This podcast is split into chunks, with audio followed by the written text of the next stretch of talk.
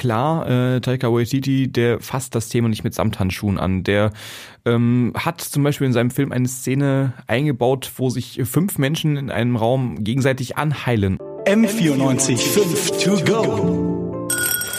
So ist der Eibacker. Na, zum Gleichern.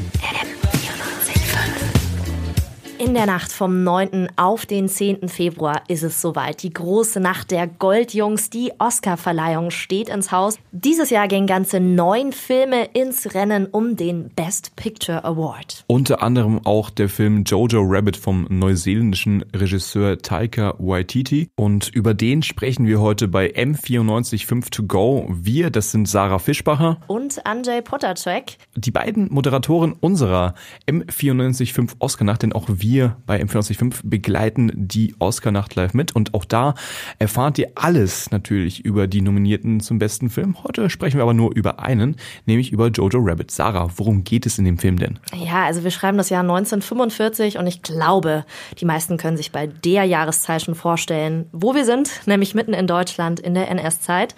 Ein zehnjähriger Junge ist begeistertes Mitglied der Hitlerjugend und er hat einen imaginären Freund. Und dieser imaginäre Freund, das ist niemand Geringeres als Adolf Hitler ziemlich verrücktes Setting für einen Film, wenn man ähm, sich vorher nicht mit dem Regisseur beschäftigt hat.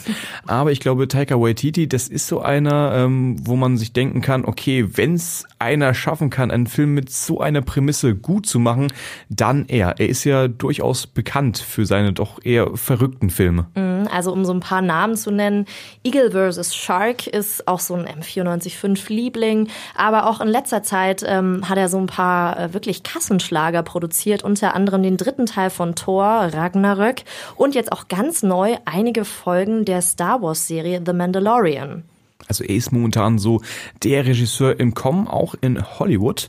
Und mit dem Film könnte er vielleicht belohnt werden, denn äh, Jojo Rabbit ist gleich für sechs Oscars nominiert in diesem Jahr.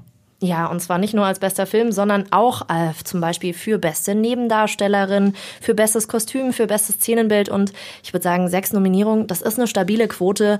Man kann sich eigentlich fast so ein bisschen drauf verlassen, dass der irgendwas holen wird. Ach, das ist schon eine sehr weite These, aber äh, du wirst zumindest von der Statistik bisschen gebackupt, denn zum Beispiel Jojo Rabbit hat den People's Choice Award des Toronto Film Festivals gewonnen und letztes Jahr war das Green Book richtig, also auch der Film, der letztes Jahr best bester Film geworden Ganz ist bei den genau. Oscars. Ist natürlich nicht immer ein hundertprozentiger Indikator, aber es gibt äh, durchaus historische Indikatoren dafür, dass ja. dieser Film auch bei der Hollywood Crowd und vor allem bei der Academy, die die Oscars nämlich verleiht, auch gut ankommen könnte.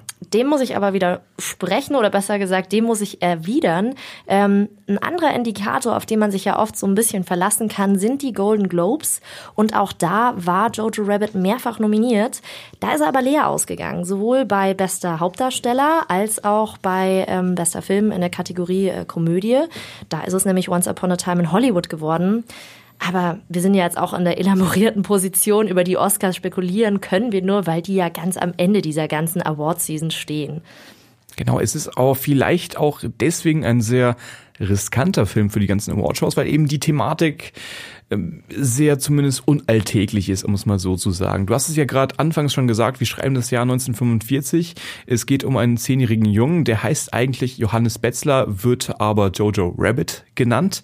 Und er kommt zu seinem Spitznamen, weil er in einem Jugendcamp für zukünftige Soldaten einen Hasen töten soll. Das bringt er aber nicht übers Herz. Total traurige Szene. Also es geht wirklich anfangs äh, los mit einer Szene, wo er den Hasen töten soll. Mhm. Und auch da zeigt sich schon, hey, dieser Junge, der eigentlich in der Hitlerjugend ist und selbst Hitler als imaginären Freund hat, der ist kein böser Mensch. Und das ist, glaube ich, somit die wichtigste These, die dieser Film ähm, aussagt ähm, kein Mensch wird schlecht geboren, auch Kinder, die von früh auf indoktriniert werden, auch das sind im Tieferen gute Menschen. Denn die Story des Films ist folgendermaßen, äh, Jojo als ähm, zehnjähriger, sehr engagierter junger Nazi entdeckt bei sich zu Hause ein jüdisches Mädchen, ähm, das von seiner Mutter versteckt wird. Und ab da fängt er an, so langsam an der nationalsozialistischen Ideologie zu zweifeln. Ja, allerdings muss ich auch sagen, ich habe mich in dem Film gefragt, inwiefern ist denn der Junge überhaupt schon so ein richtiger Nazi? Oder inwiefern ist das für ihn nicht einfach nur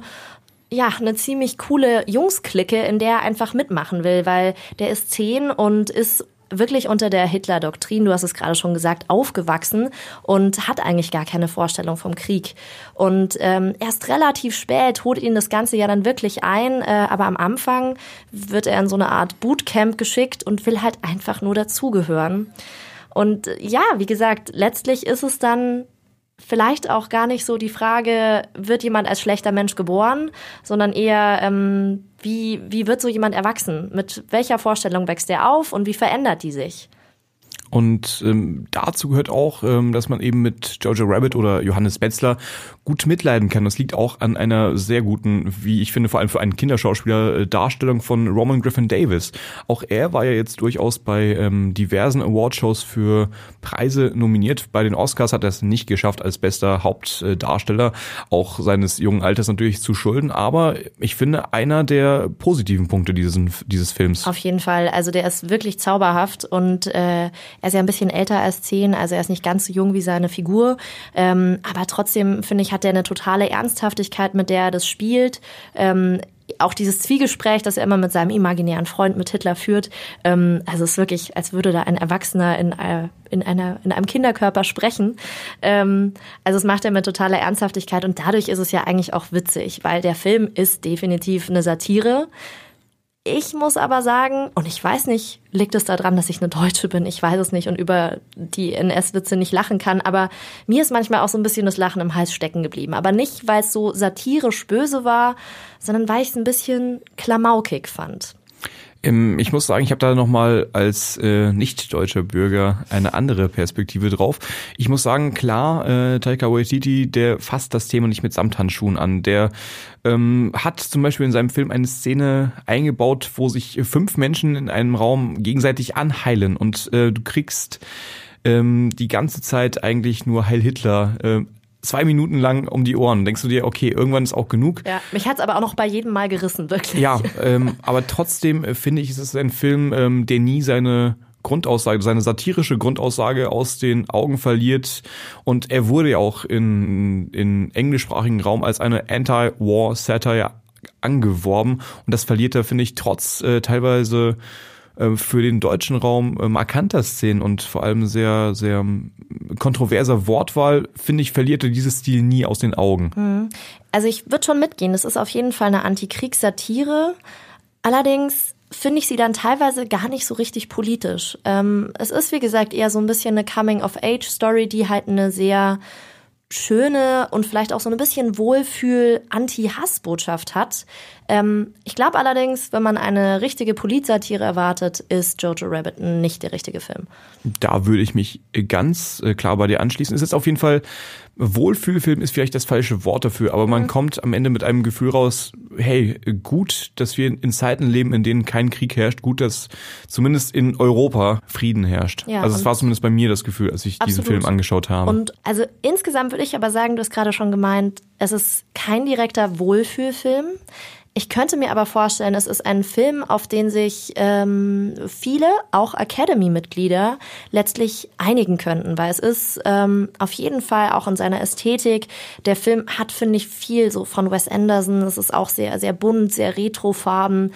Ähm, und auch von seinem Drehbuch, da sind total schöne Dialoge teilweise drin. Ein Film, der ähm, gefällig ist oder auf jeden Fall einer, ähm, auf den man sich, glaube ich, einigen könnte am Ende als Best Picture-Film. Ähm, ich sehe deinen Punkt tatsächlich, aber ich ähm, sehe ihn nicht so stark. Also ich habe mir gedacht, okay, er hat zwar sechs Nominierungen, aber in keiner einzigen Kategorie sehe ich ihn wirklich weit vorne. Wir könnten es auch nochmal ganz kurz durchgehen. Wir haben zum Beispiel bestes Szenenbild und bestes Kostümdesign. Ich kann es mir vorstellen, dass er da viele Stimmen bekommen wird, aber es gibt sicherlich auch einige Voter, die da sagen, hey, das sind eigentlich äh, Nazi-Uniformen, dafür vote ich nicht. Ähm, also da halten sie sich ja sehr akkurat dran, äh, die Bühnen und äh, also die Kostüm- und Szenenbildner. Ähm ja, aber ganz, ganz viel Eigenleistung? Hm? Ist es ehrlich gesagt nicht. Ähm, ich möchte natürlich auch über Scarlett Johansson sprechen. Ähm, generell der Film ist sehr gut besetzt mit Alfie Allen, mit Stephen Merchant, mit Sam, Sam Rockwell, Rockwell, und äh, auch Scarlett Johansson, die eine Nominierung als beste Nebendarstellerin zusätzlich noch zu ihrer Nominierung als beste Hauptdarstellerin in Marriage Story bekommen hat. Ähm, zwei Nominierungen in einem Jahr ist auch eine statistische Seltenheit. Zwei Siege in einem Jahr gab es noch nie. Ich glaube auch nicht, dass Scarlett Johansson die erste sein wird, die äh, zwei Siege in einem Jahr holen wird, weil dafür ist ihre Rolle in dem Film als Mutter von Johannes Betzler, aka Jojo Rabbit, sehr charmant gespielt, aber dafür dann doch nicht prägnant genug, finde ich. Ja, ich würde auch sagen, ist keine so krasse Charakterdarstellung. Äh, sie macht es sehr charmant, absolut. Ähm, aber ich glaube, da ist einfach die Konkurrenz zu groß. Aber jetzt mal Karten auf den Tisch. Anjay, uns hat der Film beiden ganz gut gefallen. Hundertprozentig vom Hocker gerissen hat er uns aber nicht, wenn ich das so zusammenfassen darf. Was sagst du? Gewinnt er den Best Picture Award oder nicht? Für mich ein klares Nein. Es ist ein guter Film. Ich, es ist für mich auf jeden Fall eine klare Sehempfehlung. Aber unter den neun Nominierten bei den Oscars äh, ist er für mich nur unter ferner Liefen. Ähm, ich muss sagen, dafür ist das technische Meisterwerk von 1917 oder einfach die erzählerische Hochklasse von Parasite oder auch einfach die Einfühlsamkeit von Marriage Story für mich filmisch so viel höher anzusiedeln, als dass ich äh, Jojo Rabbit da keine ernsthaften Chancen einräume. Gehe ich mit. Noch dazu haben es einfach die Komödien oft in der äh, Kategorie ein bisschen schwerer als die Dramen. Und du hast sie gerade schon aufgezählt. Es gibt einfach starke Dramen in diesem Jahr, die wirklich gute Chancen haben. Außerdem, Taika Waititi ist noch ein relativ junger Regisseur. Also es ist jemand, der wirklich auch Chancen hat, vielleicht einer der nächsten Star Wars Regisseure zu werden. Ich glaube, wir sehen von dem einfach noch ganz viel und auch bei der nächsten Oscar-Verleihung. Und vielleicht ist da ja zu einem späteren Zeitpunkt noch ein Oscar drin. Das kann ich mir sehr gut vorstellen. Ob Jojo Rabbit bester Film wird oder generell einen von den sechs Oscars holt, für die er nominiert ist, das erfahren wir natürlich in der Nacht äh, vom 9. auf den 10. Februar. Die Gala findet in Hollywood statt, aber ihr könnt auch in München hautnah mit dabei sein, denn M945 verfolgt natürlich wie seit vielen Jahren schon die Oscar-Nacht live in unserer Sendung. Wir starten am 9. Februar um 23 Uhr eben mit diesen beiden Herrschaften, denen ihr jetzt auch die letzten Minuten zugehört habt, mit Sarah Fischbacher und Andrzej Potacek. Und ja, wie gesagt, seid live dabei am 9. Februar auf M945 einschalten. M945 to go.